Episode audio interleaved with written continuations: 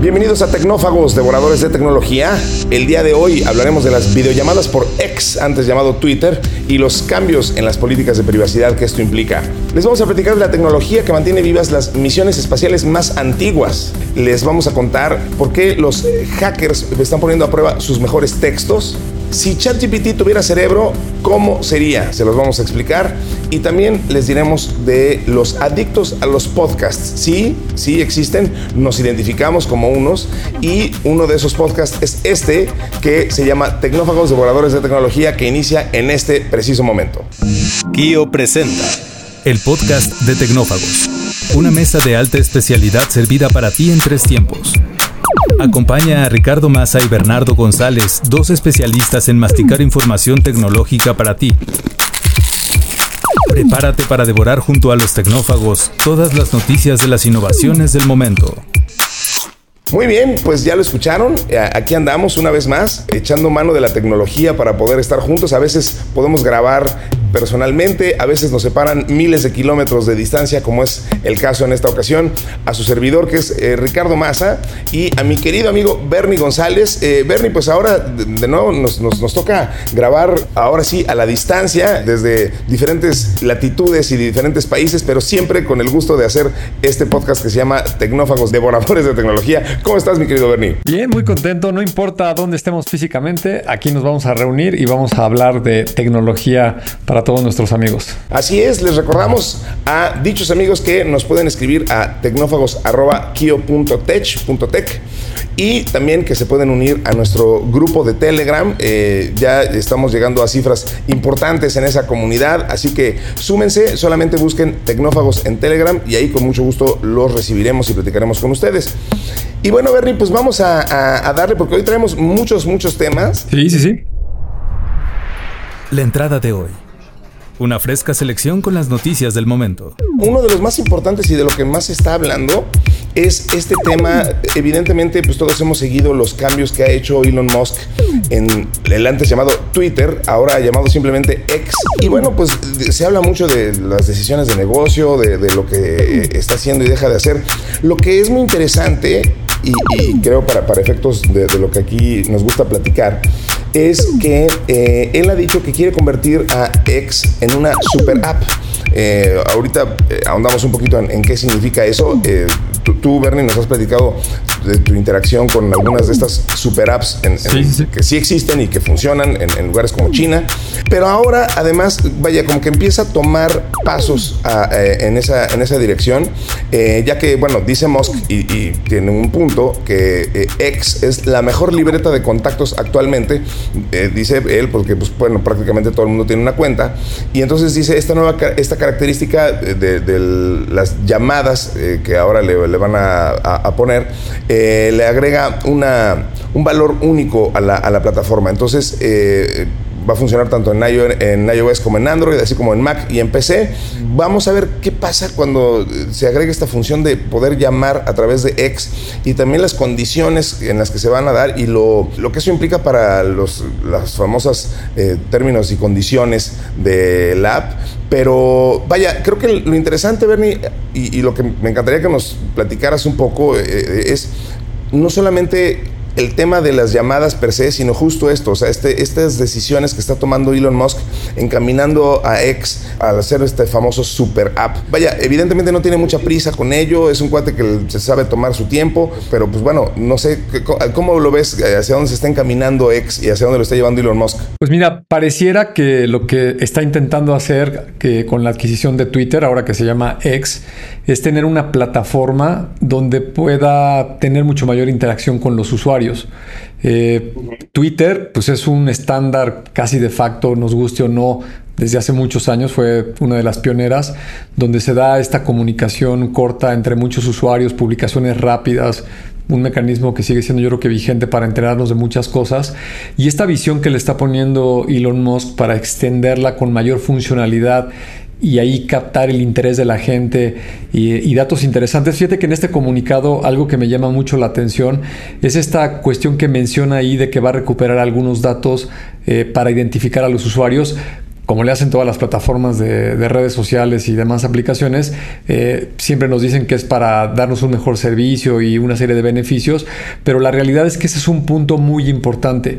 Eh, tal como lo mencionas con las super apps que, que son una realidad, por ejemplo, en Asia, eh, donde la gente digo, ahí desafortunadamente hay gobiernos más de corte autoritario, pero desde el punto de vista de la tecnología y como plataformas, pues han tenido una penetración muy alta la gente las acepta y son muy convenientes en el tema de la digitalización porque en una sola app puedes hacer múltiples cosas, ¿no? Puedes este, guardar dinero, hacer transacciones, pagarle a alguien, prestar dinero, este, dividir una cuenta en un restaurante, muchos, muchos casos de uso y lo más interesante es que se hace sin fricción, eh, rompe muchos paradigmas del sistema financiero tradicional. Y me parece que Elon Musk quiere encaminar eh, X como una plataforma para allá. Eh, un, dato que me llama la atención con lo que está pasando en este momento, por ejemplo, alrededor de la inteligencia artificial, eh, recordar a nuestros amigos en, episodios anteriores, mencionábamos el caso de Sam Altman, que además de OpenAI, se metió a este proyecto de WorldCoin, este que es una criptomoneda, con esta característica muy muy particular de captar los datos biométricos de los usuarios, pues para asegurar la identidad de las personas. Acá me parece que Elon Musk mencionando exactamente lo mismo de captar datos de identidad de, las personas, estos biométricos, en una plataforma de una super app donde también tiene su proyecto de AI X este, después de la salida de OpenAI, eh, pues parece que todos estos eh, eh, personajes, estos emprendedores que, que, están haciendo todas estas compañías y por supuesto las grandes tecnológicas, todas van en el mismo sentido.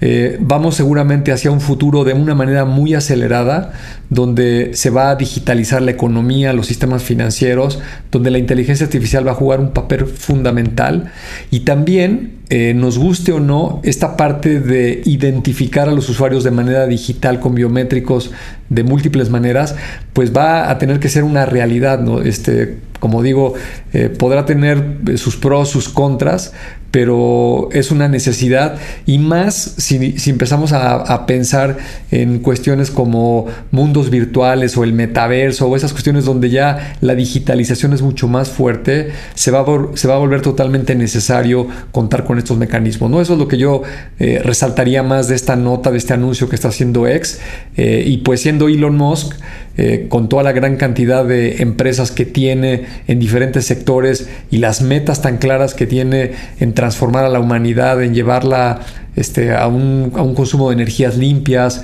eh, a mecanismos de transportación mucho más eficientes, el espacio, eh, etcétera, muchas, muchas cosas. Creo que esta plataforma es un gran complemento y es muy probable que, que lo logre junto con otras empresas que están haciendo lo mismo. Lo hemos platicado aquí muchas veces, no, nunca será una buena idea apostar en contra de Elon Musk. Hay gente que dice que está dando palos de ciego, que no le hayan sentido a las decisiones de negocio que ha tomado con X. Eh, como diríamos en México, eh, Elon Musk nunca da pasos sin guarache, eh, sabe lo que está haciendo. No estoy diciendo que nunca se equivoque, no estoy diciendo que le tenga que salir bien todo, pero, pero vaya, siempre las decisiones que toma parecen ser parte de una mega estrategia que como decía yo, eh, no, vaya, no tiene prisa por implementar. Le tomó 20 años eh, hacer funcionar a Tesla y pues ve que bien le salió. O sea, en fin, entonces, eh, no, no, no es por sonar como groupie de, Elon Musk, que quizá lo sea, no lo descarto, pero creo que sí, sí suele tener una mega estrategia en mente. Oye, Bernie, y, un último punto de esto, que, bueno, seguramente va a causar mucho, mucho revuelo. Ex realizó una actualización en sus políticas de privacidad eh, que van a comenzar a ya, o sea, a partir del 29 de septiembre. Y ya lo mencionaste, este tema de los datos biométricos está incluido dentro de esto, dentro de estas nuevas políticas. Entonces, cuando aceptes las nuevas políticas de, para seguir usando tu cuenta de Twitter, como le seguimos diciendo todos, em, vas a estar aceptando que recopile eh, este, este tipo de información, incluso, y una cosa en particular muy interesante es que destaca la información biométrica, antecedentes académicos e incluso historial laboral. Ahí me imagino que la gente de LinkedIn debe de haber prendido todas las antenas, porque, vaya, eh, esta, esta política eh, dice que, a ver, se puede obtener y utilizar otro tipo de información personal como el historial laboral, educativo, preferencias laborales, habilidades, aptitudes, así como la actividad y participación en la búsqueda de empleo. Entonces, esto evidentemente acerca muchísimo eh, a, X con las funcionalidades que ha tenido típicamente LinkedIn y, bueno, pues no, hoy no se sabe exactamente qué uso eh, o, cuánta funcionalidad le vas a poder dar tú a esto. Eh, de acuerdo con Bloomberg, la solicitud de datos biométricos se aplica por ahora únicamente a los usuarios premium, a quienes se le dará la opción de presentar una identificación gubernamental y una fotografía para contar con una capa adicional de verificación en sus perfiles. Esto permite que la información biométrica sea utilizada para fines comparativos.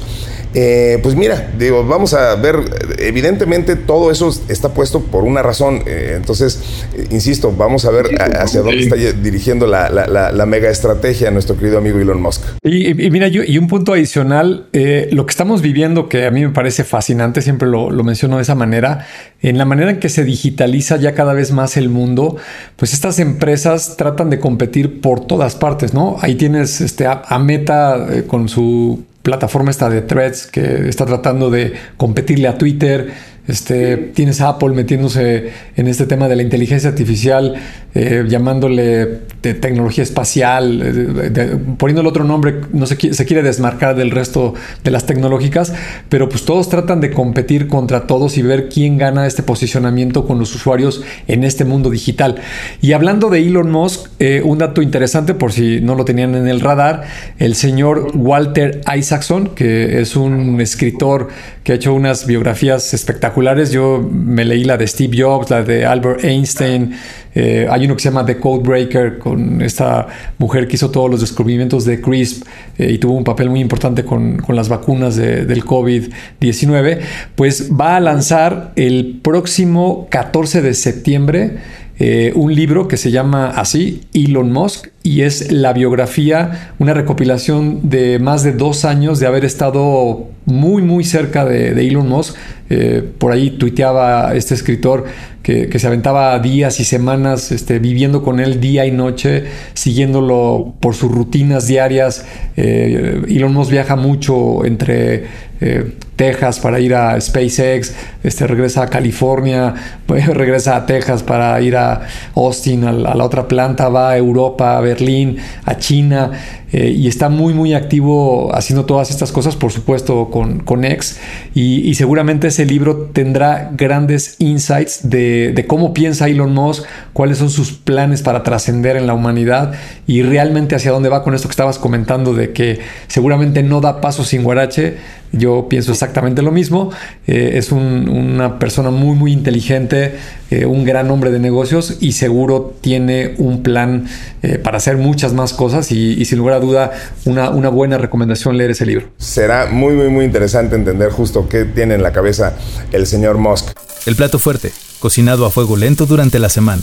Y bueno, hablabas de eh, hacer trascender a la humanidad, mi querido Bernie, y, y justamente eso es lo que se ha intentado con eh, algunas de las misiones espaciales más famosas, incluyendo las dos sondas Voyager que ya llevan décadas explorando nuestro sistema solar.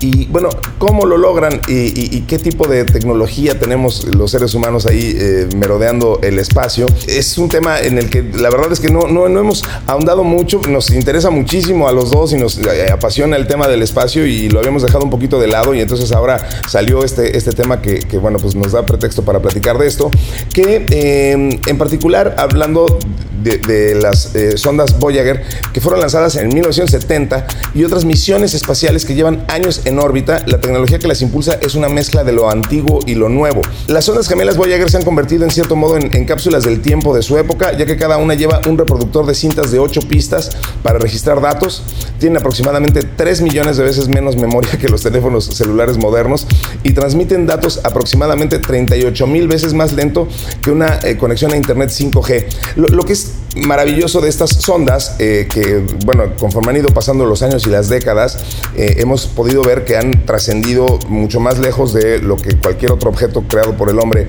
eh, ha, podido ver, retratar y, seguir transmitiendo, aunque evidentemente pues, por el tiempo en el que fueron lanzados, sus, sus reproductores y sus instrumentos pues son evidentemente reflejo de su época, están pensadas, y esto es la parte como muy romántica de las Voyager, para durar para siempre, para mantenerse siempre cada vez alejándose más del planeta.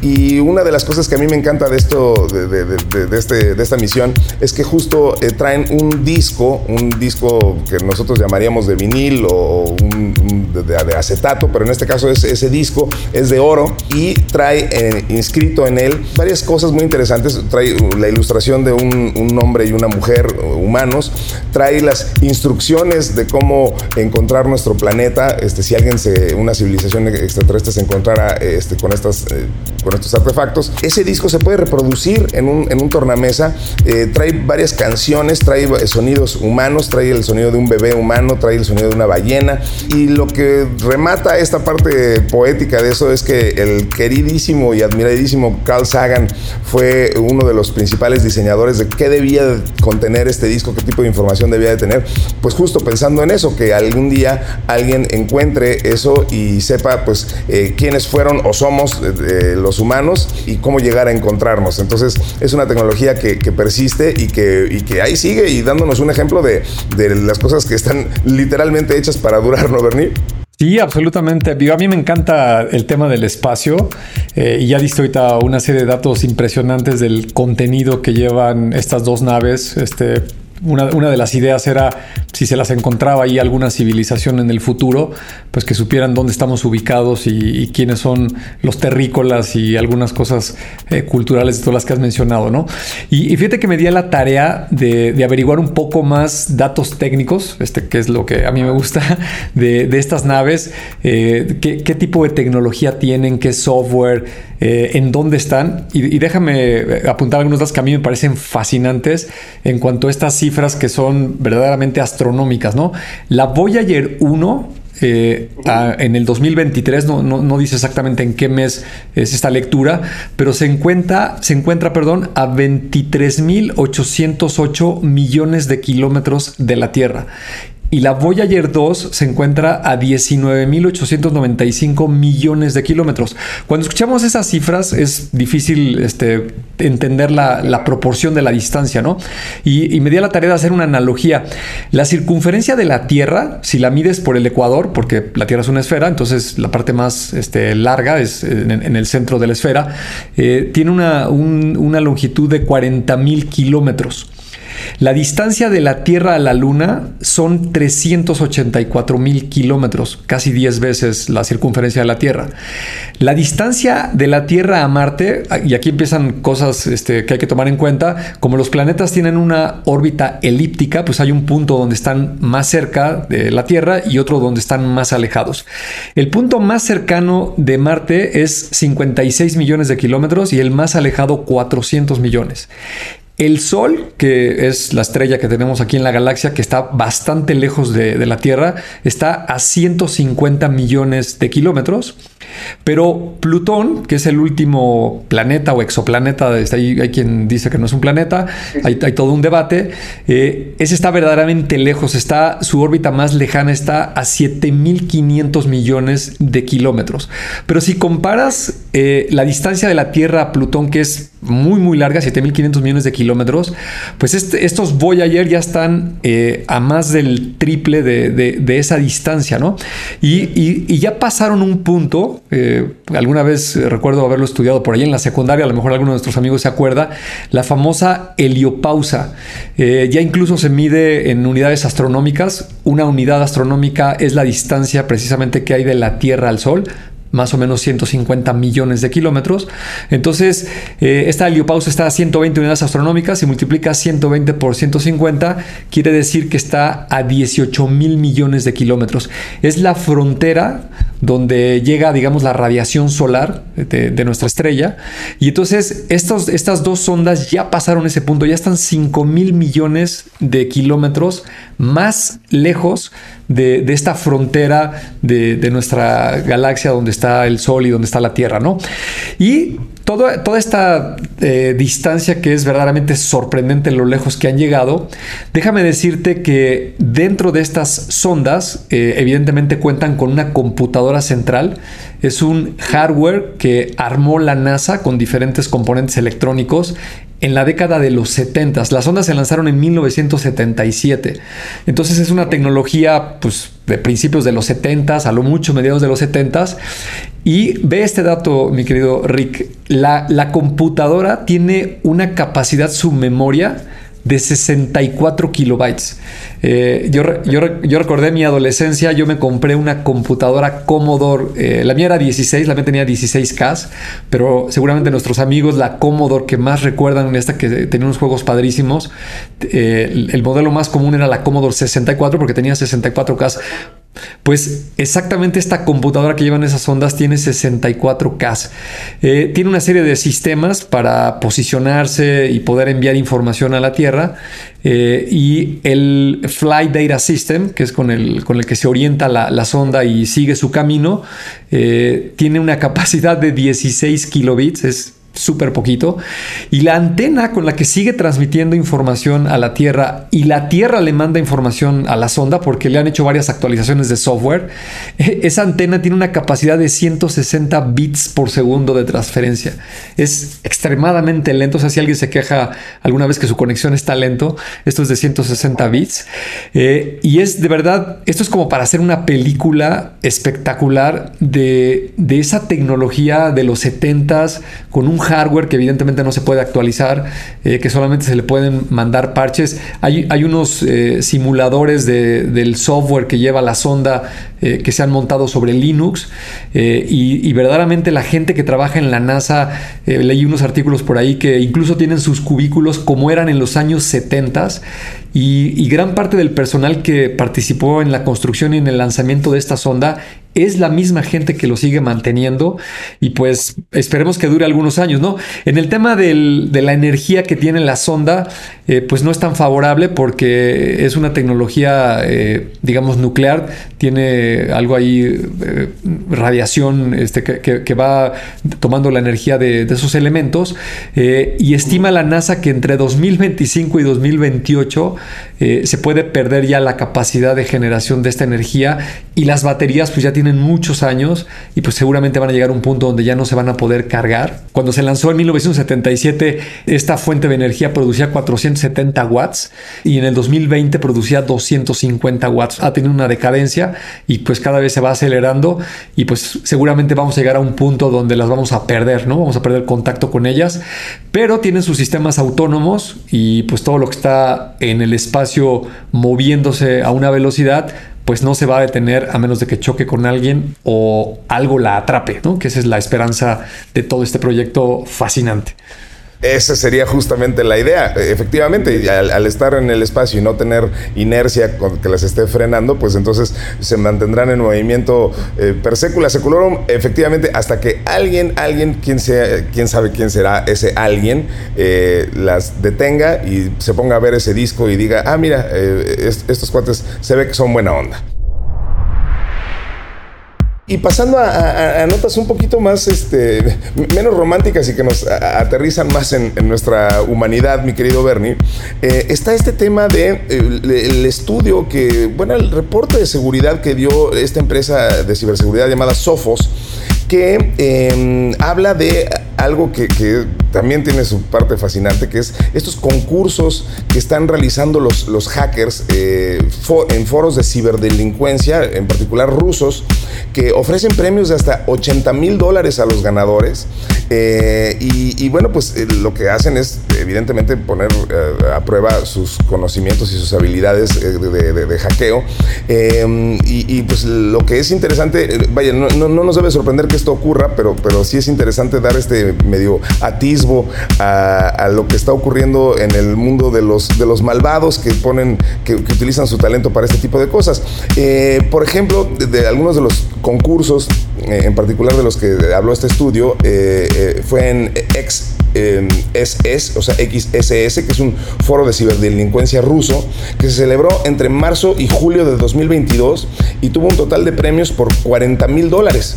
Entre los trabajos entregados eh, había temas eh, como desarrollo de malware, métodos para eludir los productos antivirus y de seguridad, formas de ocultar código malicioso y técnicas de ingeniería social. Eh, el último concurso de Exploit en abril de 2021 ofrecía más dinero en, premios, eran 80 mil dólares en total, y era más específico, pedía propuestas sobre ataques a criptomonedas, robos y vulnerabilidades. Eh, vaya, insisto, no, no, no sorprende que esto exista, eh, creo que es fascinante dar este, este vistazo, Bernie, pero además, pues nos recuerda algo que de aquí hemos platicado muchas veces, los malos siempre son los primeros en, desarrollar nuevas ideas, en desarrollar nuevas formas de, atacar, por eso, eh, pues no, no, la ciberseguridad es evidentemente una prioridad para todos nosotros, así lo debe de ser, y, entender que, los ciberataques pues se sofistican cada vez más y una prueba de esto pues es que eh, están también organizados que hacen este tipo de, concursos que además pues les, les, da bastante, bastante, bastante lana de ganar, ¿no? Sí, absolutamente. Mira, yo creo que la reflexión aquí eh, te pones a pensar la historia de la humanidad y pues yo creo que desde los comienzos eh, siempre ha habido un grupo de personas que tienen otros intereses, el ingenio humano te permite darle la vuelta a las cosas acordadas. De por sí, todo lo, que vivimos mayoritariamente en la sociedad moderna, pues es esta eh, realidad eh, intersubjetiva, donde muchas de las cosas eh, son conceptos, son ideas, y por supuesto estas personas pues, van a encontrar la manera de darle la vuelta. ¿no? Desde las primeras civilizaciones siempre ha habido delincuentes, ladrones, gente que hace trampa, y, no hay ningún indicio de que esto vaya a acabarse, ¿no? Este, vamos a tener que aprender a vivir con ello. Y volviendo a este tema de que cada vez nos estamos digitalizando más, pues es una realidad que tenemos que tomar en cuenta que estas organizaciones y estos individuos en ocasiones son más sofisticados y más estructurados que muchas de las organizaciones legalmente establecidas, ¿no? Eh, cosas que me llamaron la atención de lo, que ya mencionaste sobre estos concursos que se hacen en la dark web eh, y toda la gente que participa en estos temas oscuros, eh, totalmente ilegales, por supuesto, es de que, por ejemplo, dentro de las bases buscan que lo, que hagan submit, este, propongan los hackers, sean cosas prácticas que se puedan aplicar, ¿no? Eh, eh, digamos, trabajos conceptuales o teóricos, este, no se vale que los metan ahí, ¿no? Eh, este está muy chistoso, tienen que ser cosas originales, no se vale hacer plagio, porque pues es algo que ya existe. Y porque somos muy éticos aquí. Exactamente. tienes que hacer una demostración con, ejemplos reales de, de ataques a alguna organización, algún individuo, pues para probar que sí funciona, ¿no? Tienes que subir videos que prueben que, es tuyo el código, que funciona, eh, que realmente es algo innovador, eh, que no estás copiando nada. Eh, los artículos tienen restricciones en cuanto a su longitud, la manera en la que deben estar escritos, que sean muy concisos, muy prácticos, que te lleven directamente a la acción. ¿no?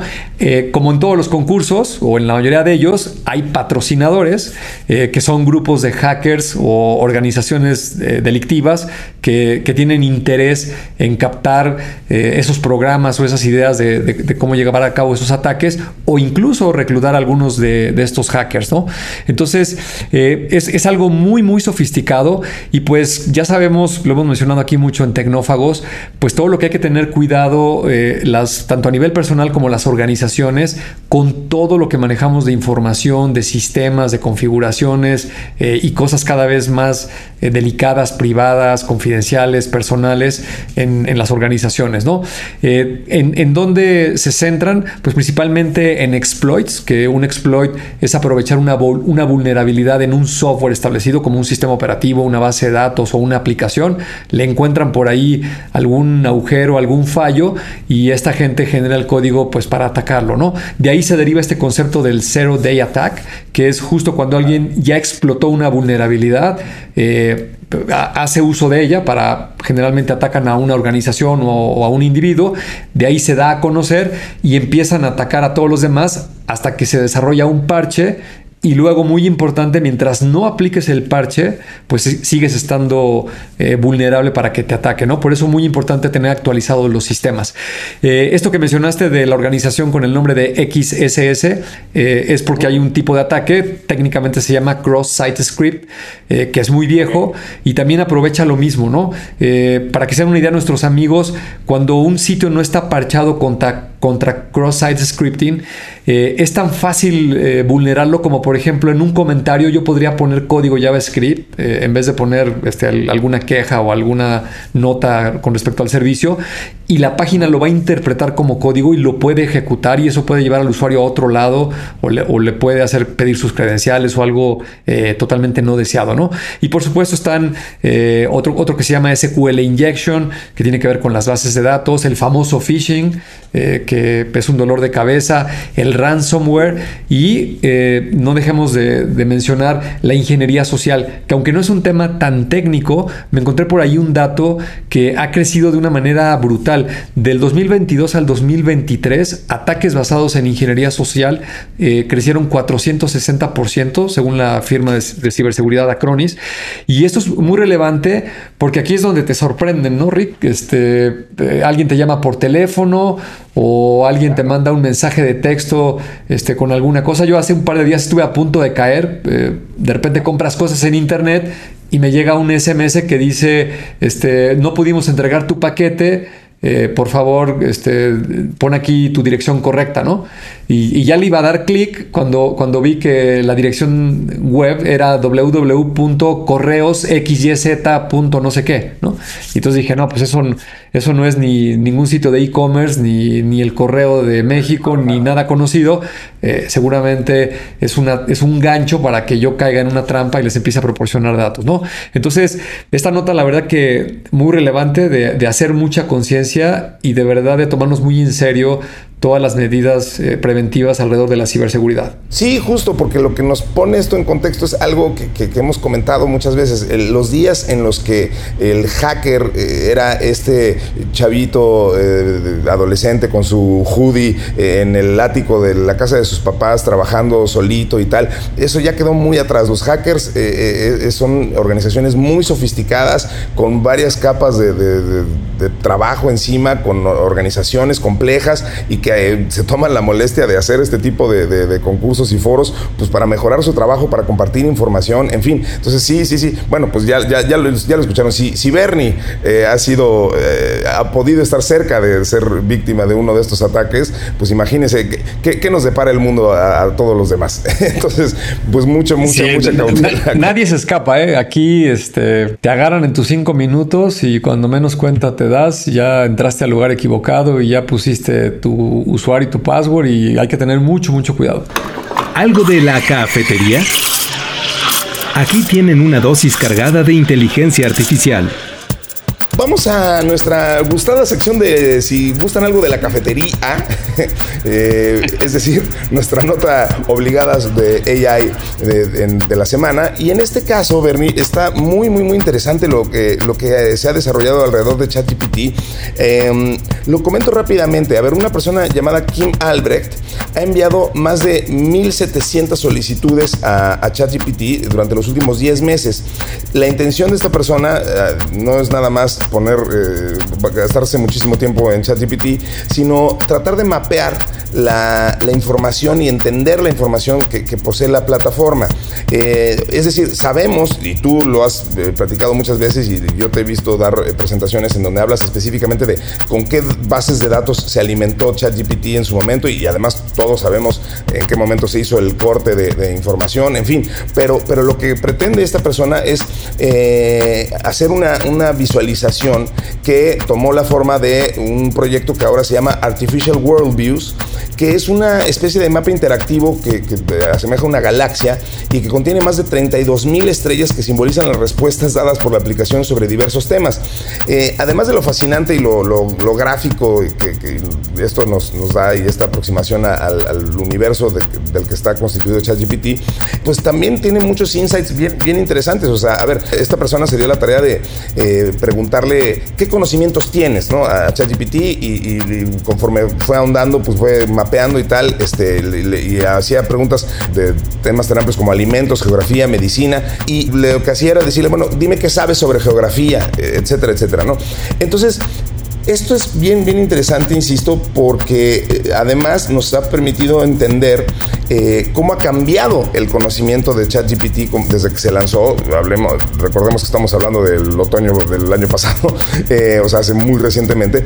y, bueno, el tipo de censuras que tiene sobre distintos tópicos, o sea, ya ahí se puede ver que a ChatGPT no le gusta hablar este, sobre la guerra, sobre el sexo, no recibió resultados este, relacionados con estos temas. Entonces, eh, creo que es un, proyecto interesantísimo, Bernie, pero además, eh, que, insisto, nos permite dimensionar eh, pues, esta, esta herramienta, incluso hablar también de, sus limitantes y de cómo se busca estarse perfeccionando conforme los usuarios la vamos alimentando. Entonces nos da una perspectiva de cómo se usa y, cómo funciona el cerebro de, algo que pues está cobrando una relevancia tremenda en, en nuestras vidas todos los días, ¿no? Sí, absolutamente. Y fíjate que e, este artículo, más allá del experimento que hizo este señor, eh, Kim Albrecht, que, que les vamos a pasar la liga ahí en el grupo de Telegram para que visiten la página, es muy gráfica y te enseña todas las consultas que fue haciendo y, cómo fue construyendo un árbol para identificar cómo se relacionaban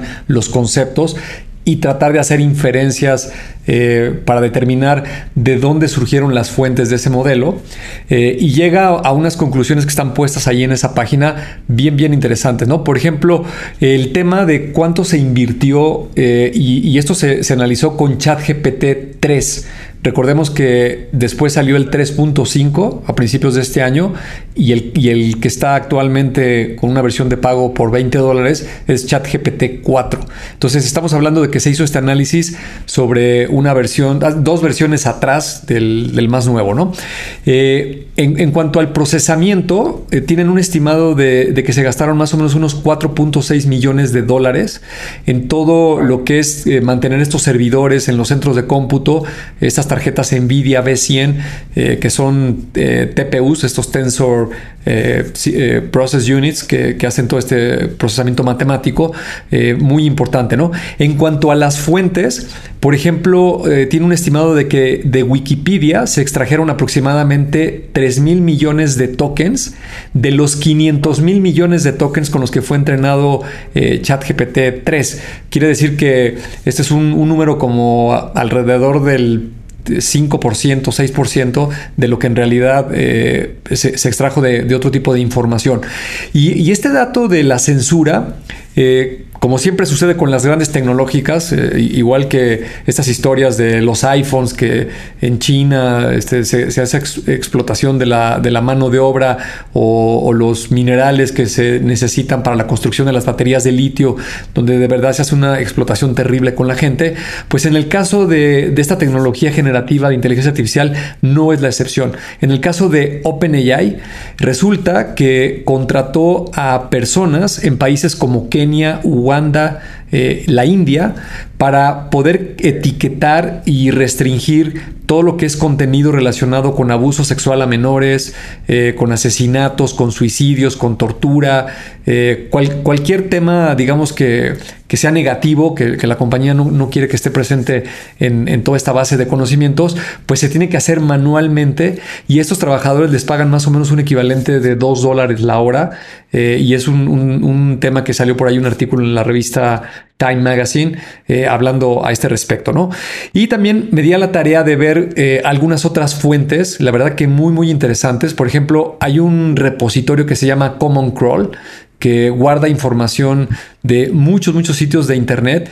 Y ahí viene un ranking de cuántas páginas eh, tienen acumuladas ciertos dominios y, fueron las principales fuentes con las que se alimentó el modelo de, de ChatGPT.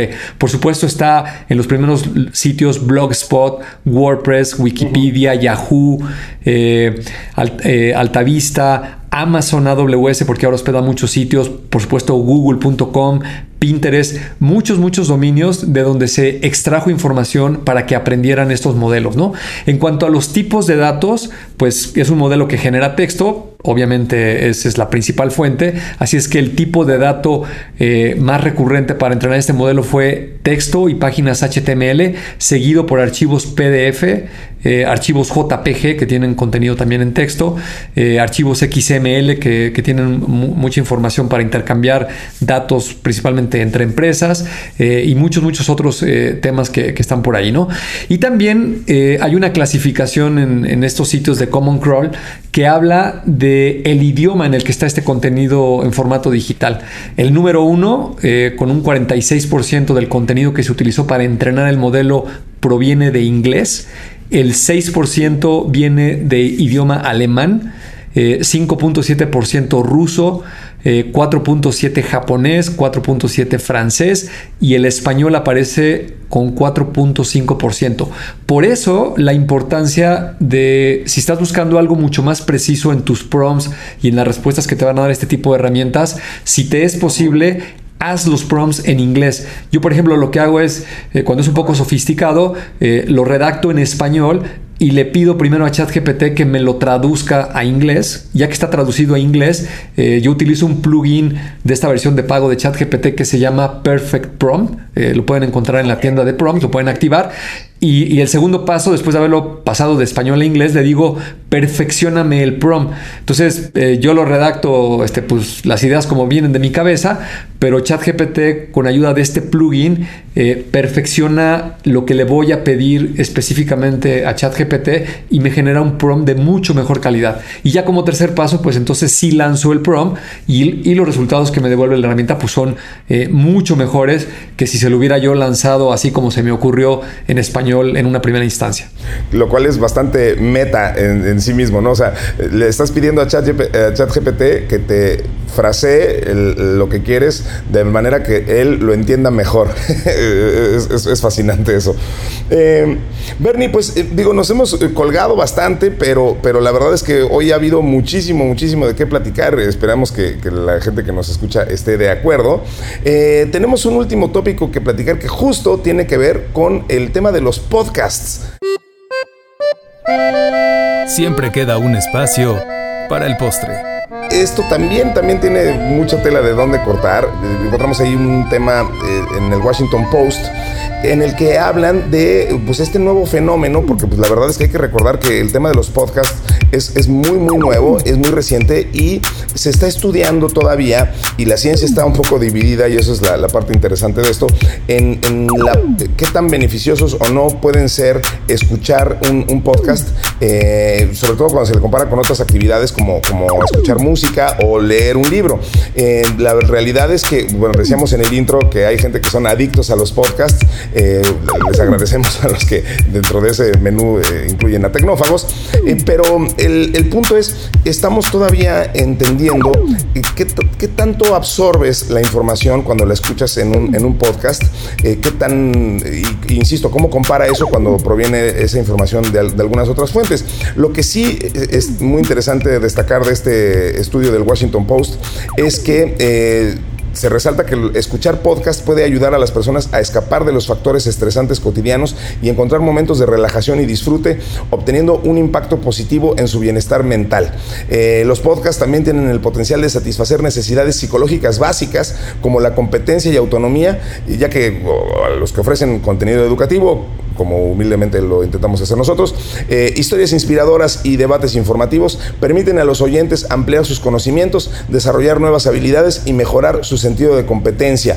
Entonces, eh, muy interesante que se esté analizando desde la perspectiva de la, de la psicología y, bueno, en general del conocimiento humano, eh, cómo estamos enriqueciendo este, la experiencia humana escuchando, escuchando podcasts, que pues es, no es otra cosa más que una evolución de la escucha de programas de radio tradicionales, pero evidentemente pues con el factor eh, de ultra tailor made que te puede dar el buscar un, podcast que esté específicamente dirigido a tus necesidades e intereses eh, y estimular tu conocimiento respecto a, los, a los temas que te apasionan. Entonces, insisto, la ciencia todavía está un poco dividida en, en cuanto, por ejemplo, al ruido de fondo, ¿no? Algunos estudios lo encuentran útil para la concentración y el rendimiento, otros lo encuentran perjudicial. La falta de consenso probablemente se debe a la diversidad de las tareas en los estudios y de los cerebros de los sujetos.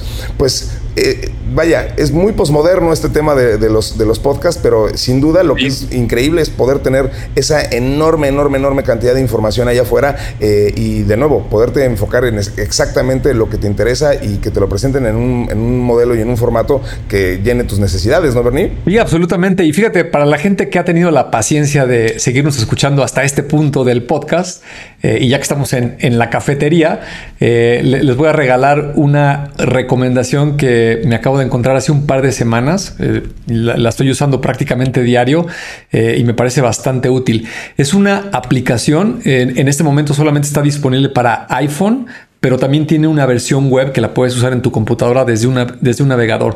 La aplicación se llama Recast, ¿no? Así como los podcasts, pero este es Recast.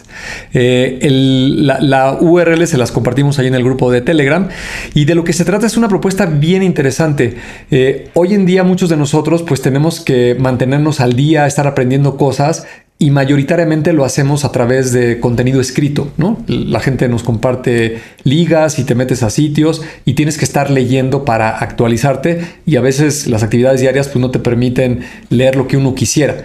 Entonces, cuando tengas uno de estos artículos largos que leer, te, metes a esta aplicación de Recast, le pones la liga del artículo y la aplicación te va a convertir ese texto en un resumen basado en inteligencia artificial, o sea, una AI lo va a resumir con los puntos más importantes.